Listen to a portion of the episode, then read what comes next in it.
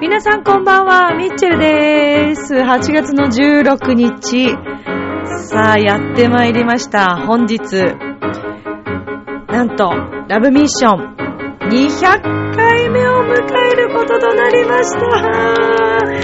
イエーイありがとうございます。ありがとうございます。さあ、ということでですね、えー、まあ、今日は、この2011年8月の18日に開局、えー、私のこの番組を配信スタートさせていただいてから、もういう間にね、えー、年月が経ちましたけれども、学習から始めてきて、えー、その後、一旦お休みさせていただいて、そして改めての復帰から、えー、毎週の配信にさせていただきましたけれども、まあそういったね、様々なこの何年間の思い出だったり、それから、またね、今新しく取り組んでいることのお話もそうですけれども、様々な方との出会いも振り返りつつ、リスナーの皆さんとの思い出も振り返りつつ、感慨深く今日のラブミッションを送っていきたいと思います。よろしくお願いします。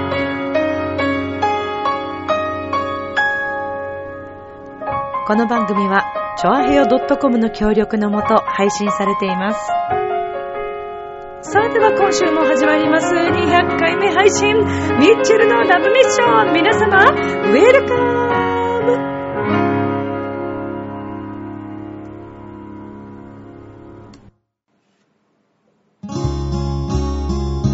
昨日は昨日明日は明日。楽しむのは今。チョアヘオ .com を聞いているそこのあなた、ミッチェルと一緒にラブミッション。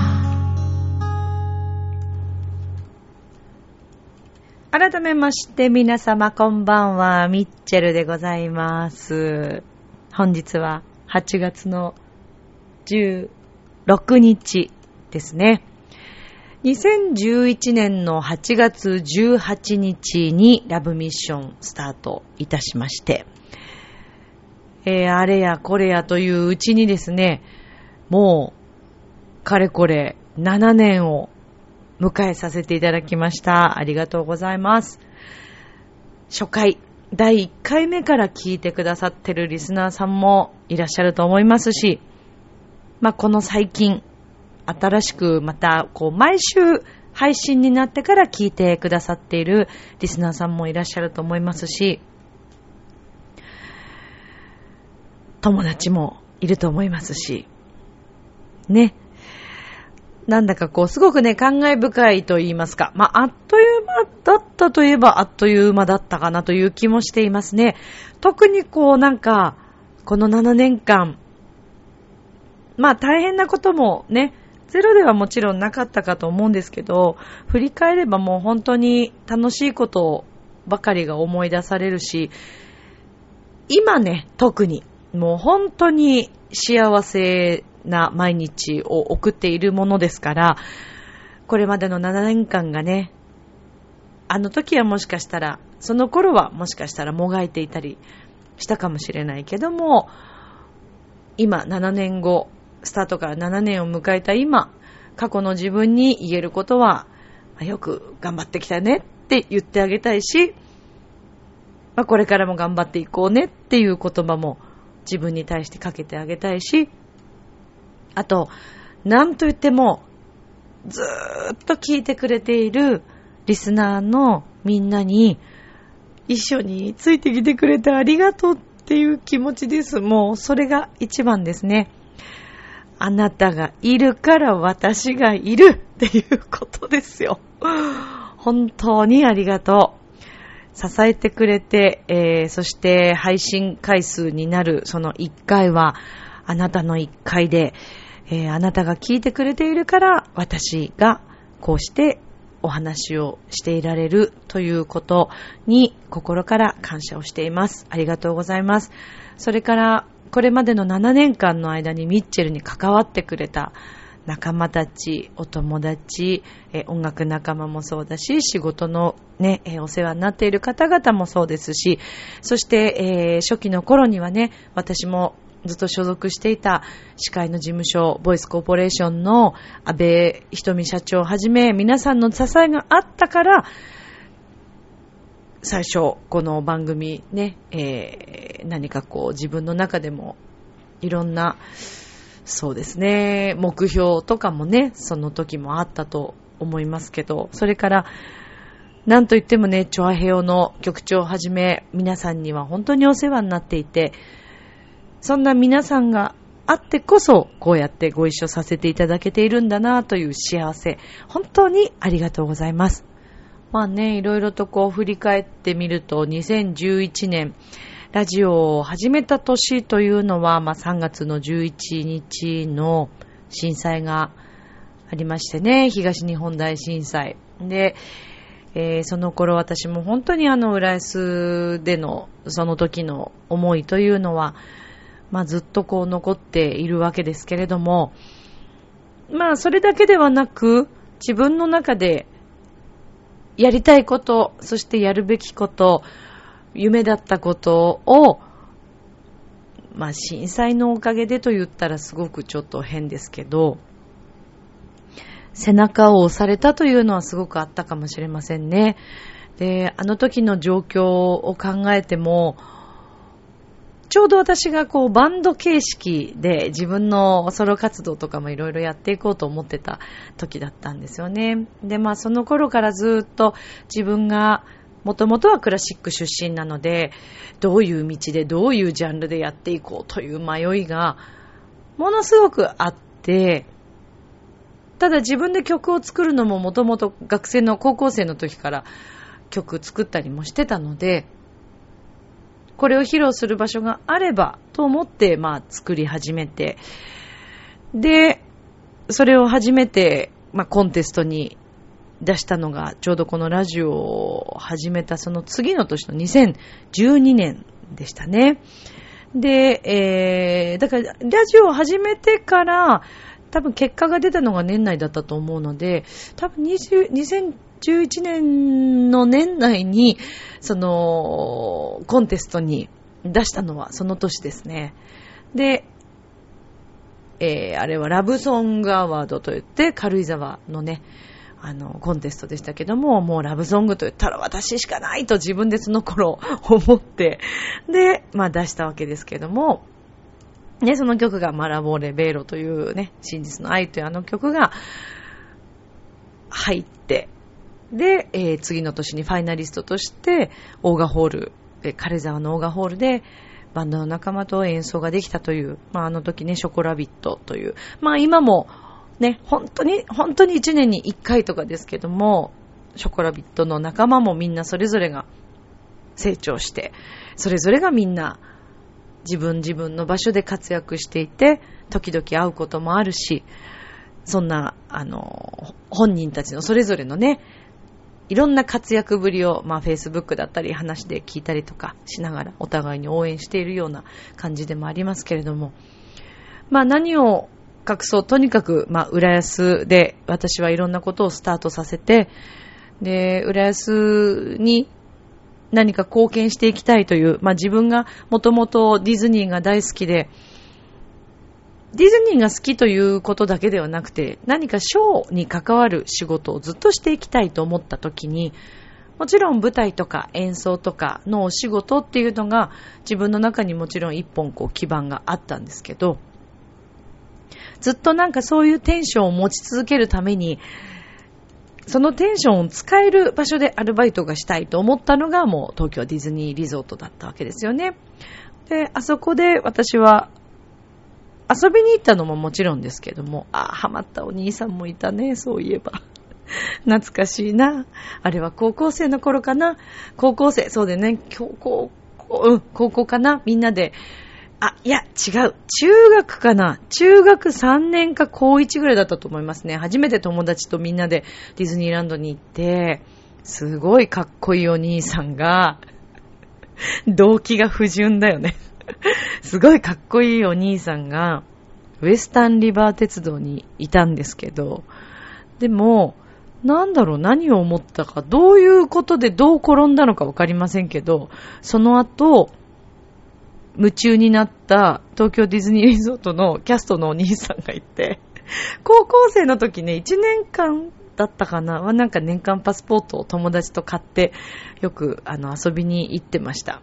で、もうその頃から私はジャングルクルーズでアルバイトをするっていうのも決めてたんですよね。絶対にあそこで、あの、隊長になるんだっていう。で、それも喋りの仕事、将来何か喋りの仕事をした時に、自分の勉強としてそういったアルバイトをしたいと思っていました。で、まあ最初の動機は不純でしたけども、そのおかげでね、ずっと情熱を持ち続けて、東京ディズニーリゾートでアルバイトを始め、まあ最初プラザレストランからアルバイトを始めて、いい仲間にも出会い、サークルのような最高に楽しい仲間にも出会って、そしてえー、いろんなアルバイトをそのままこう頑張っていたんですけど、自分の一番夢だったジャングルクルーズも叶えることができて、で、えー、その後の目標の中にショーに関わりたい。今度はディズニーのショーの仕事がしたいっていうのが、まああって、で、えー、裏方のアルバイトをして、で、そこでもいろんな人とのつながりがあり、で、外では外でもちろん音楽の仕事をしながら両立していたんですけども、あの、その後ですよね、またたまたまチャンスが回ってきて、これもう本当にね、なかなかないタイミングだった。と思います。今思っても。そのタイミングでアルバイトをだからもうやめて、私はやっぱりちゃんともっとショーで、自分がショーに出る。で、それもキャラクターたちと関われる、もっと直接関われる立ち位置に自分が行きたいと思ったのが一つありましたけども、で、たまたま司会のオーディションがあって、えー、そのタイミングで合格することができてっていう流れがありましたね。だからもう本当に私はディズニーで育ったと言っても過言ではない。ディズニーに育ててもらったという感じですね。で、それだけ情熱を燃やしてきた東京ディズニーリゾート、えー、ウォルト・ディズニーの世界に、そして私を夢中にさせてくれたこの浦安市という場所、まあそれはディズニーだけではなく、なんかこの浦安の街がすごく好きだったので、で、そこで成長させてもらって、もちろんラモーレベロというあのね、曲も私の CD になった曲たちも浦安で作ったものですし、浦安の街を見ながら、それこそ 浦安の街を涙しながら帰ってきて、その時に浮かんだ曲もありました。でもそれがまたいい方向に転んで CD にもなり、うん。もう本当に全てが浦安のおかげで成長させてもらったという。そして、えー、浦安市でのいろんなイベントにも参加させてもらって、音楽事業に関してはもうたくさんの経験をさせていただきました。それが、あの、卓球大会のね、えー、それこそ福原愛ちゃんとかもこう出ている卓球大会の決勝戦の、まあ、その時は、あの、愛ちゃんのね、愛選手のって言った方がいいですかね。愛ちゃんって言えるだけですお友達じゃないからね。愛ちゃんの、あの愛選手の、えー、は、ちょっとそのチームは残念ながら、あの、その時は、決勝には行けなかったんですけど、まあ、あの、決勝のね、えー、場所で、それが、浦安の、あの、総合体育館、前浜にある体育館で、で、そこで、国歌斉唱を歌わせていただいて、まあ、いろんなそういった経緯があって、もう私にとっては浦安はもう切り離せない、本当にありがたい場所なわけですね。で、こういう活動している中で、たまたま調和平に出会うことができて、で、私はもう中学生ぐらいの時から自分でラジオをカセットテープに撮って作って友達に回してみんなで聞いてもらったりとかしていた頃があったので、そういう流れがある中自分がこう本当にパーソナリティになれるんだっていう、もうこの夢を叶えてくれたチョアヘヨ、これも浦安で出会ったこと。なので、やっぱりそういった一つ一つの出会いに、もう感謝しかないですね。なので、まあ、初回2011年からお付き合いいただいている皆さんには、もう心から感謝を申し上げます。本当にありがとうございます。えー、これからもラブミッションは、そうだな。まあ今恋愛、夢、ご縁をテーマにしておりますけれども、私のテーマはやっぱりそこはもう変わらない縁というものの大切さだったり、えー、恋愛と言ってますけど、まあ、それ恋とかではなくて、あの、愛かな。もう今や恋愛っていうことを考える感じでもなく、私は今愛ですね。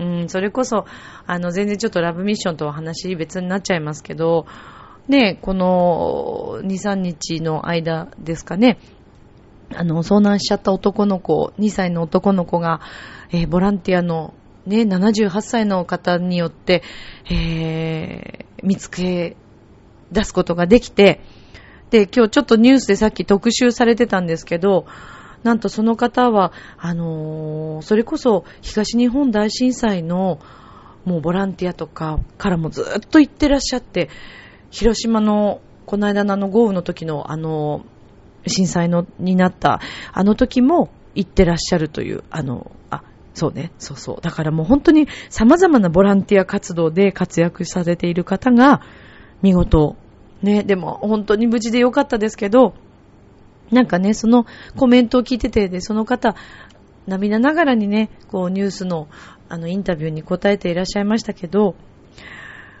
思いません？言ってみればね、自分の子供ではないわけです。自分の子供じゃないのに、その見つけた時のことを話して涙をしているという姿に本当に感動して、それこそあのアナウンサーさんも、その番組のアナウンサーさんもその話と、うん、その方の心生き、えー、生き様でしょうね、に、あの、涙されていらっしゃいました。あの、今、本当にね、なんとなくコミュニケーションがちょっと薄くなってきているところも、ゼロではないと私はやっぱ思っていて、うん、でもコミュニケーションって一番大切な部分だと思ってるんですね。で、それこそが愛から始まるものというか。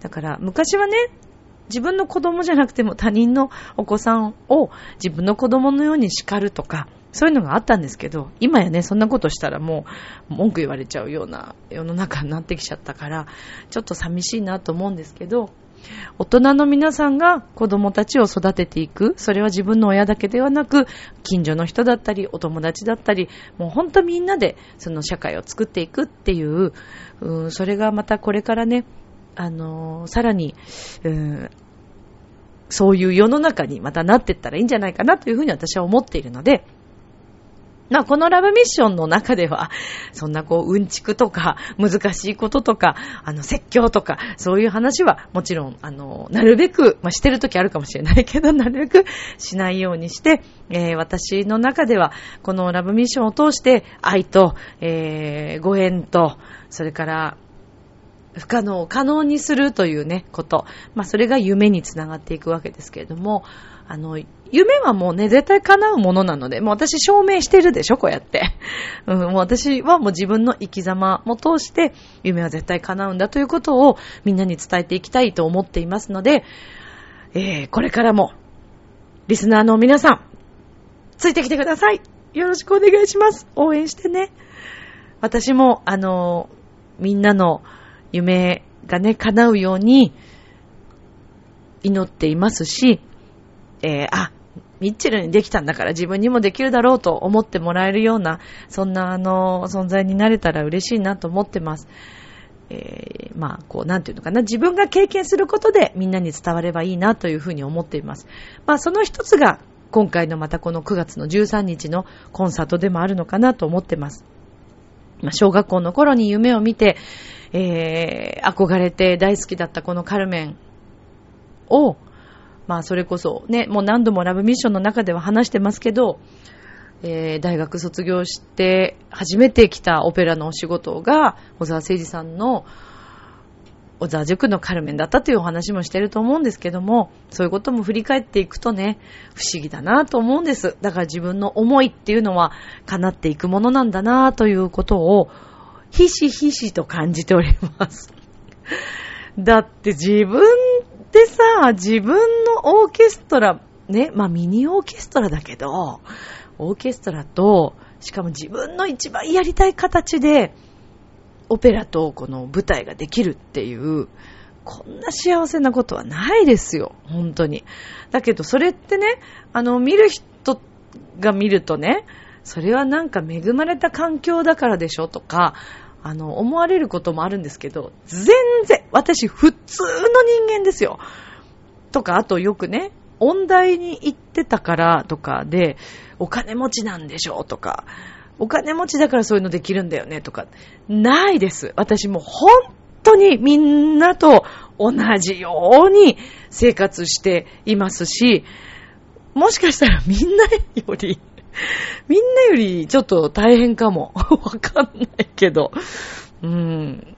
でもね、あの、そんな風には思っていなくって、今こうやって言ったけど、あの、そう思わないようにしてるって言ったら変だけど、もう、あの、私自分が心がすごい満たされてるので、あの、金銭的なことより心が満たされるということの幸せを感じておりますから、あの、不思議とね、そういうことってやりたいと思って本当に熱意があって、本当に一生懸命その気持ちと、あと努力もして、っていうと、いろんな方に出会うことができるんだなということも感じているし、それこそこうやってオーケストラにね、なってくれたメンバーもそう、ダンサーさんたちもそうだし、今回役者さんで登場してくださる皆さんもそうですし、えー、もうたくさんの方に支えられてるからこの舞台はできるわけで、だこれもやっぱり縁だなと思っています。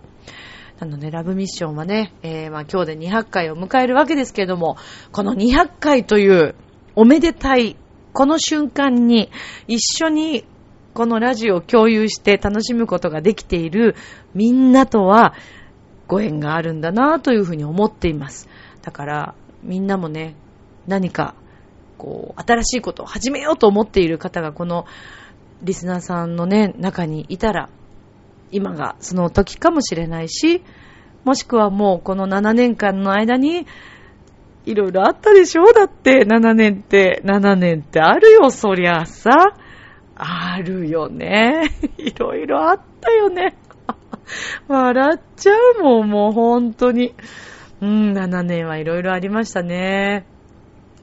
まあ不思議ですね。その頃はなんか涙を流したようなことも今では笑えるというから人は何でも経験なんだなと思いますね。これからもね、それはもちろん涙を流すようなこともあるでしょう、きっと。ゼロではないでしょう。でも、それがまた、その後、5年後、10年後と、こうやって笑顔で話せるようになっていったらいいかなと思うんですね。だから、今、苦しくても諦めないということがもう、もう大前提ですよ。大丈夫なんとかなるから。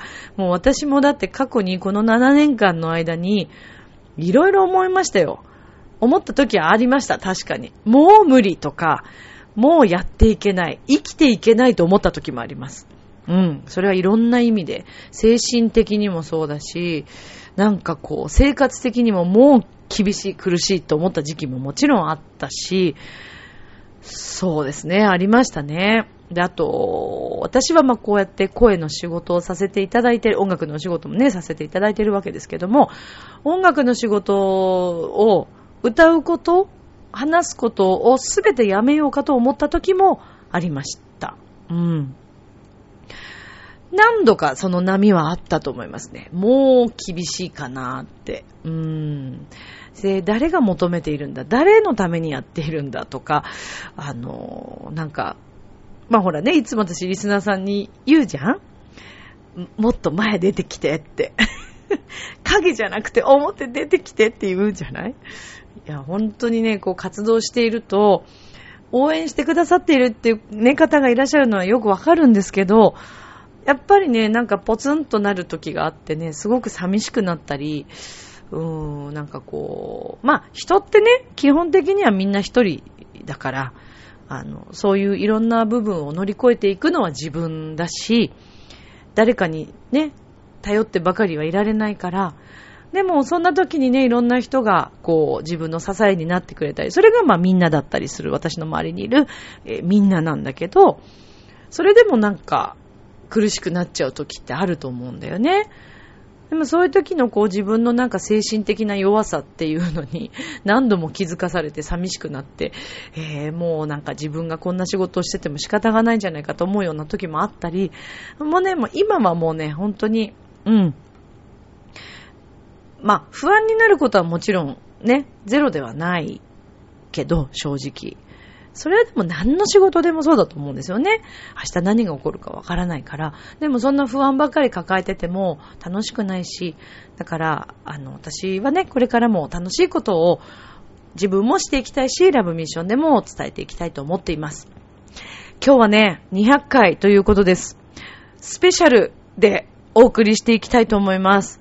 久しぶりに、まずはこちらのコーナーです。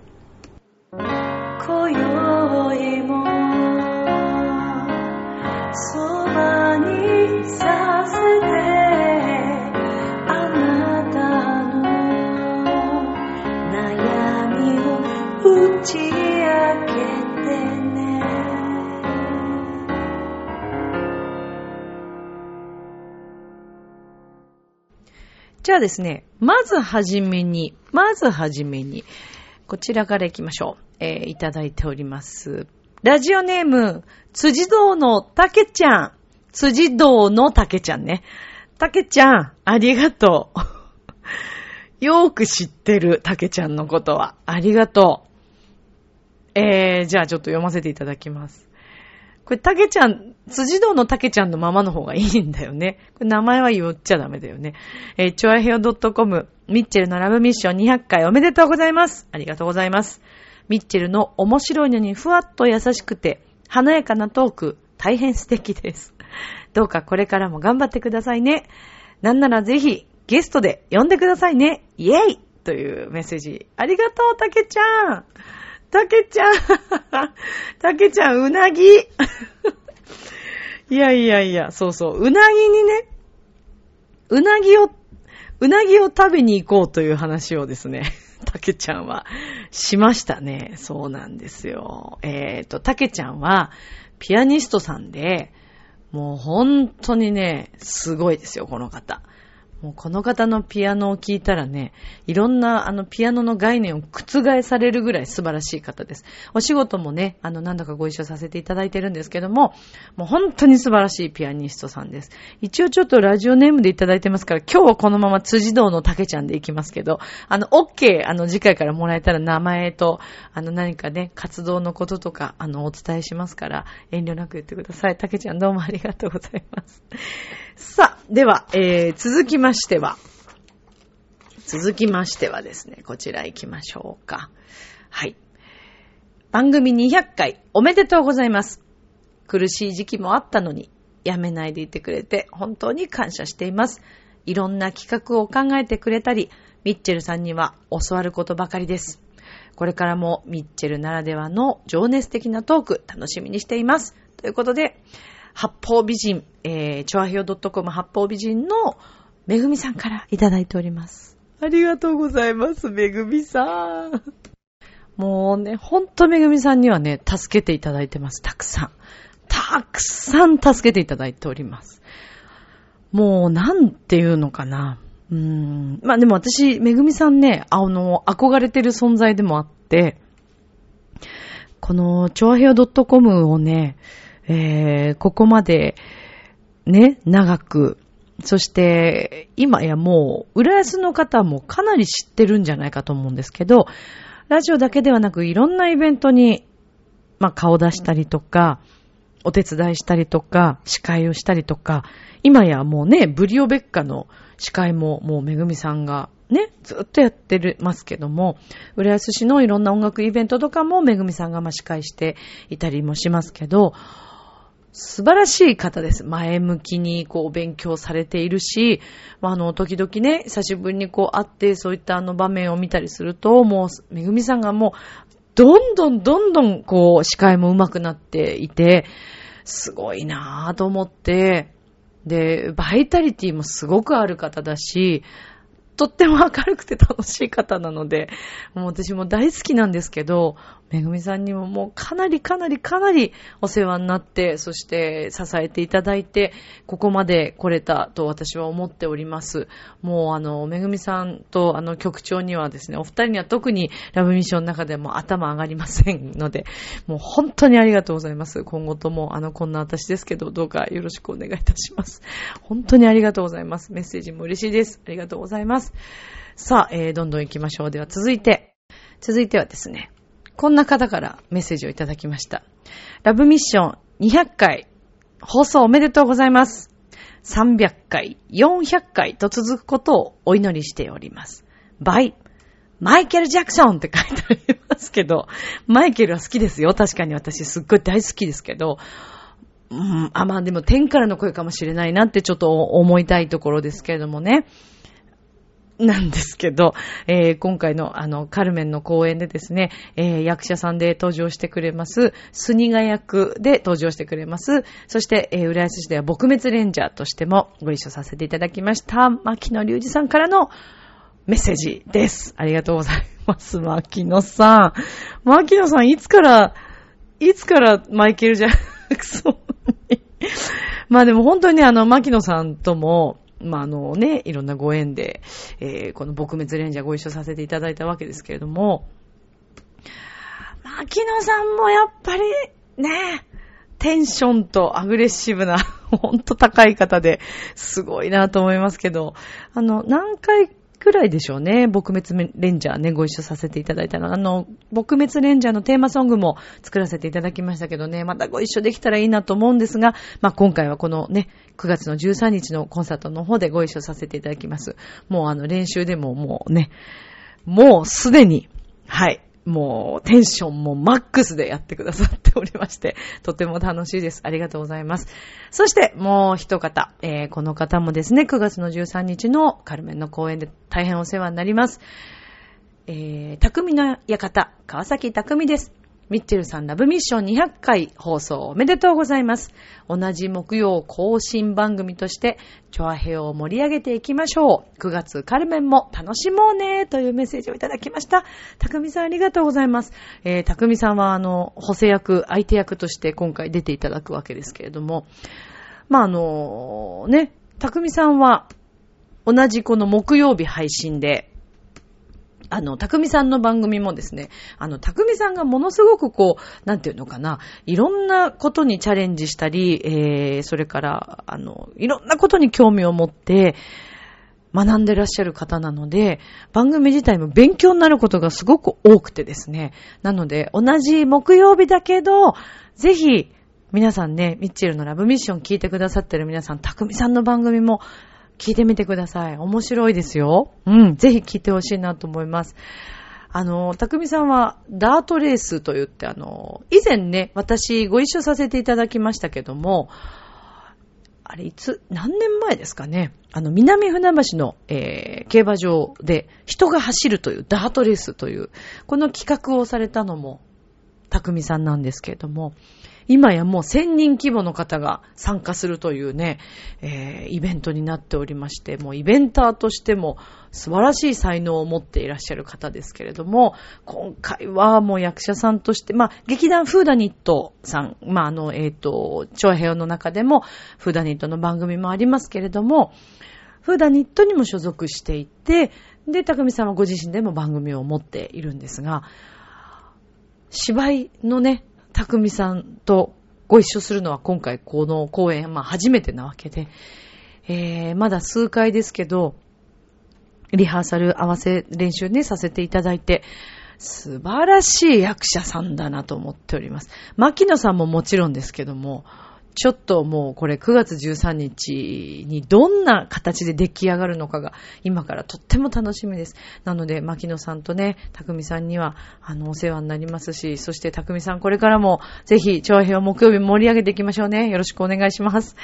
さあ、ということで、えー、お便りをいただきました。たけちゃん、そして、めぐみさん、えー、牧野さん、たくみさんからのお便りをいただきました。本当にありがとうございます。これからもあの、ラブミッションね、さらに盛り上げていけるように、あの、私も努力しながら頑張っていきたいと思うんですけど、やっぱりね、今日はスペシャルですから、スペシャルってことは、あの人がね、やっぱ来てほしいよね？っていうことで、ちょっと今日呼んでみました。はい。じゃあ、お呼びしたいと思います。ミッチェローニさん、お久しぶりです。はい、どうも。どうも、どうも、どうも、こんばんは。つっ てね。どうも、どうも。えー、皆さん。はい。いやー、というか、二発会。おめでとうございます。グラチュレーション。ありがとうございます。どうもありがとうございます。うん。めでたいね。そうですね。本当にめでたいね。いうん、祝いの席だね。うん、祝い酒だね、これはね。本当にね。ね素晴らしいことですよ。200回ですよ、皆さん。200回をね、ね続けるってそうそう。そうそうですよ。頑張りました。ね、自分が頑張ったみたいなね、感じに持ってかれましたけど。ええ、ミッチェルに頑張りましたよ。そうか、頑張った。そうだよね。後半全然出てないけれどもね。ね本当に。まあ出てないけれども、うん、まあ互いにね、ね、一心同体ということですよね、ねミッチェルとミッチェローニはね。そうですね。ね、この7年の間、うん、えー、僕はこのラブミッションで、うん、僕の存在をね、アピールしたところから、うん、あまあ、全国のね、小学校、高校、中学飛ばしたけど、うん、中学も行ったね、あ。いろんな皆さんにお会いすることができた。あこれは他も、他の何でもないも、調和平和のおかげです。そうだね。ありがとう。グラッツィ。貯めたね。グラッツィ。そうだね。でもそういうことですよね。そういうことです。まあ、ミッチェローニさんもそうですけど、はい、まあ、私もね、そうなんだけど、なんかこう、まあ、ミッチェルンジさんとね、一緒にお仕事するようになってから、こう、またちょっといろんな幅がね、広がったというか、うん、あ、こういう、こういう人がいるんだなってどういうことだね、それ、ね、どう表現していいかわかんないんだけど。ちょっとあんまり今、いい、いい表現ではなかったように思えるよ。悪い意味でもないけどね。こういう人もいるんだな、ちょっと失礼だよね。ごめんね、ごめんね。あの、そうそうそう、こういう人っていうか、まあ、あ、こういう部分を持ってる人間もいるんだなという、うん、まあ、と思いましたけどね。まあでも、ね、ミッチェローニさん、本当はね、出したいんだけど、うん。ね、結構、結構あなた大変だからさ、何が？ほんといろんな意味でさ。いろんな意味でね、編集とか。いやいやいやいや。ぶっちゃけトーク編集が大変なんでしょ？いやいやミッチェル大変だよね。3人分、4人分ってね。いいの、いいの。まあまあ、3人分、4人分。まあほらね、ミッチェローニさんも結構ね、好き勝手いろんなこと喋るから。何よ、まあ、大変なこともありますよねっていう話ですまあね、僕は自由、ね、そういうこと。でもでもね、うん、やっぱミッチェローニさん来てくれると、うん、ね、また話が広がるし、面白いよね。そうですかありがとうございます。グラッツィエだね。いいこちらこそ。だね。まあ、あの、そうですね。僕はいろんなこと喋りますね。そうだね。まあ、なぜなら自由人だから。っていうところかな。そうですね。うん、まあそうね。自由人はいいんだけど、自由すぎるところもちょっとね、あるからね。ミケルンさんの場合はね。いやいやいや。収集つかない時もあったり、なんかまあそんな時ね、こう、滝川栗林さんがいてくれる、ね。いるよ。ほら。いるいるいる。滝川さん、おいでおいで。おいでよ。おいでおいで。皆さんこんばんは。滝川栗林です。おー。これでしょ？だからね、もう初回から聞いてくださっている。うん。リスナーさんはね、絶対滝川栗林に会いたかったはず。そうだよね。僕らよくわかる。その気持ちよくわかるね。そう。うん、わかるあるね。わかる私もわかりますよ。でしょ？まあ、ね、言ってみれば、こう3人でやってきたような部分があるわけじゃないですか。そうね。ごめんなさいね。途中から私のミッチェルの事情でお二人を省くという、本当だよ。本当に申し訳ないなと思うんですよ、ね。いやいや、本当ですよ。本当ね。まあね、大変なのはよくわかりますけど、まあこうしてね、時々でもね、メイビー時々時でもいいからね、僕は最近何人なのかよくわからなくなってきてるんだけれども、まあ、あの、機会があればね、いつでもね、僕のことを呼んでくださいということです。アリタリア航空に乗ればいつでも来れる。それがイタリアと日本を結ぶ飛行機です。飛行機なんかひねり来るかと思ったら普通でしたね。ひねらない。そりゃそうだよね。日本とアメリカをね、アメリカ？アメリカごめんごめんごめん。イタリアでしょ？もう、おかしくなるよ。なんでよ？本当に。なんで？大変なんだよ、今。うん、久しぶりでテンパって、しかも今さっき一回途中まで撮ったのに全部飛んでやんの。だってもうびっくりするよ。久しぶり。そうだよ、ビッチャローニのコーナーね、久しぶりだからってテンパらないでください。ごめんなさい。僕も。いやいやあれまで喋ったのにさ、全部消えちゃうんだもんいやいやいや、そりゃそうですよ。滝川さんまで入ってきて、消えちゃうんだもんね。本当に。私入ってきて、このいいところで飛びましたよね。そうだそうですね。びっくりするね。飛びましたね。すいませんね。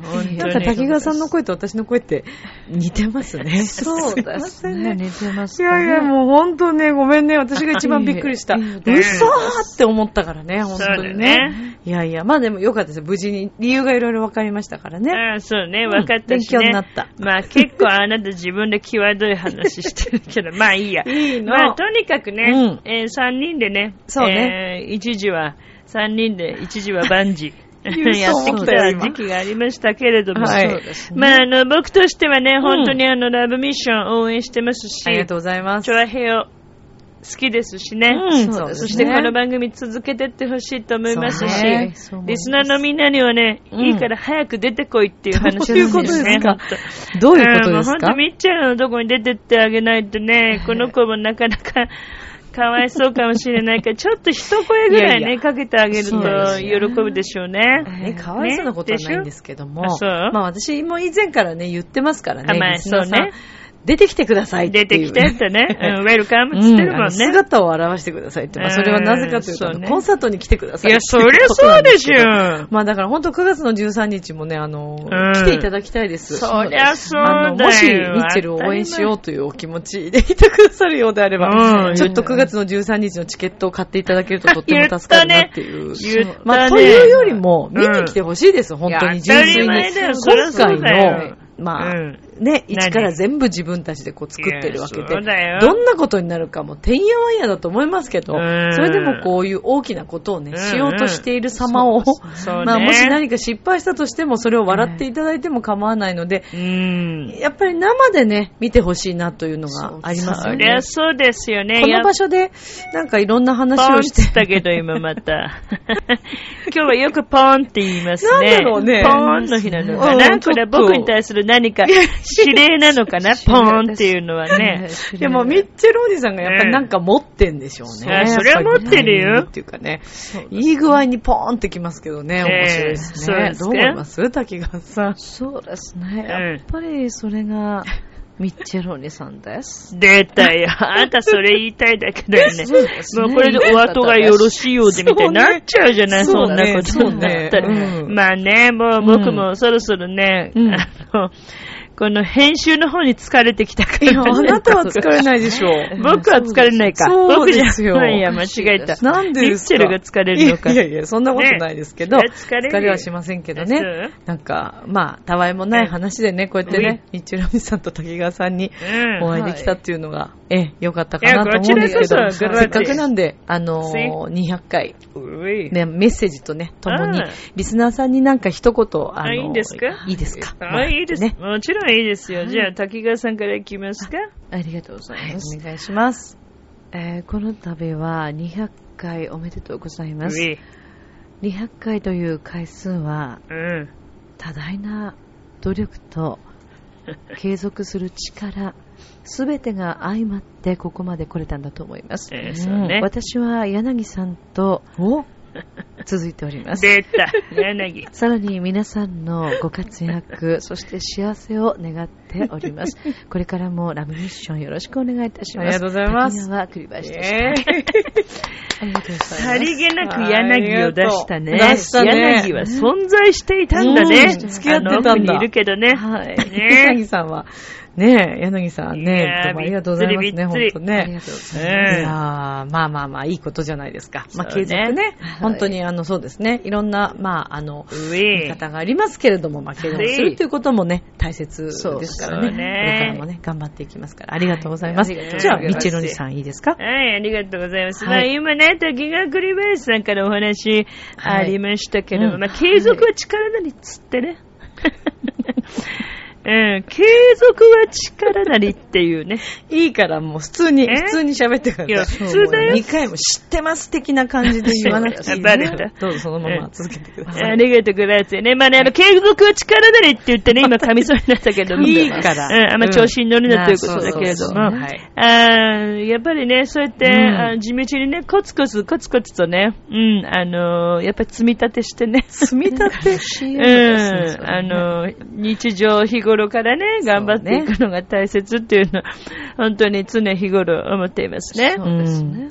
えー、そして、やはりね、この世の中、やっぱ愛が大切ですね。はいえー、愛があるから、そこに愛があるから、えー、様々なプラスの要素がありますね。ねえー、自然に対しても、うん、人に対しても、うん、物に対しても、うん、えー、また、この何も見えない空気に対しても、愛を持って接するということがミッチェロニーのテーマだと思っています。えこれからもね、ラブミッション。ラブミッションというのは、えー、愛、そして、えー、恋。このラブをね、うん、伝えていくというのがこの番組の使命ですね。すねえー、なのでこれからもね、えー、ラブミッションともどもね、僕のことも愛してもらって、えー、僕もみんなのことを愛しているから、えー、一緒に素晴らしい笑顔の溢れる世界を 作っていきましょう。今日はどうもありがとう。ミッチェローニでした。ありがとう。グラッツェ。グラッツェ。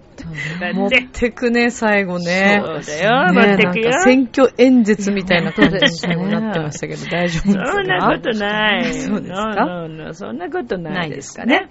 まあ、僕の気持ちを伝えたまでですね。ありがとうございます。はい、ありがとうございます。まあ、ということで、えー、今回で200回配信記念ということで、滝川栗林さんと、ミッチェルお兄さんに、来てもらいました。はい、どうも。またね、何かの機会に、ぜひ、あの、お二人にも、このラブミッション MK スタジオに遊びに来てもらいたいと思います。ありがとうございます。ありがとう。ありがとう。またね、チロンさん、またよろしくね。ありがとう。はい。さあ、ということで、えー、ミッチェルお兄さんに。登場してもらいましたけれどもね。まあ、あのー、やっぱりこの滝川さんと、まあ、ミッチェローニさんに関してはもう初回からね、途中ちょっと抜けてしまいましたけれども、やっぱり面白いですね。たまにまたね、こうやって一緒に3人で話していけたらと思っています。そして、えー、今日は拡大でお送りいたしましたが、皆さんお楽しみいただけましたでしょうか。えー、ラブミッションではね、これからも、あのー、私が思うこととか、えー、何か感じることも含めて、愛、恋愛の愛、いろんな愛、そして、夢、ご縁、これをこれからもテーマにみんなにお話ししていけたらなと思っています。この番組を通して自分にもできるんだとか、えー、毎日楽しいなとか、辛いなと思っても、あ、楽しくなれるじゃんって気軽に思ってもらえたら嬉しいなと思ってます。私も負けずに色々とチャレンジして頑張っていきますんで、これからもよろしくお願いします。そしてありがとうございます。明日もスマイルでラブミッション今日もありがとう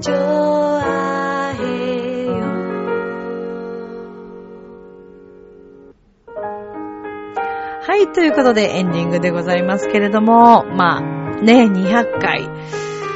200回か。頑張ります。ありがとうございます。えー、9月の13日木曜日19時開演で豊洲シビックセンターホールにてコンサートございます。ぜひ遊びに来てください。今日お便りをくれました、えー、劇団フーダニットの川崎匠さん、匠の館の匠さんと、スニガ役に牧野隆二さん、そしてエスカミーリョ役には、浦安のね、ダンサーとしてももうとても活躍していらっしゃいますけど、ダンススクエアの南山光則さん、そして、荒井みやびさん、ウィズダンススクエアエンジェルの皆さん、そして我々のカントディバンビーのオーケストラです。ぜひみんな遊びに来てください。それでは、今宵も良い夢を、明日も楽しい一日を200回ありがとうまたねバイバーイ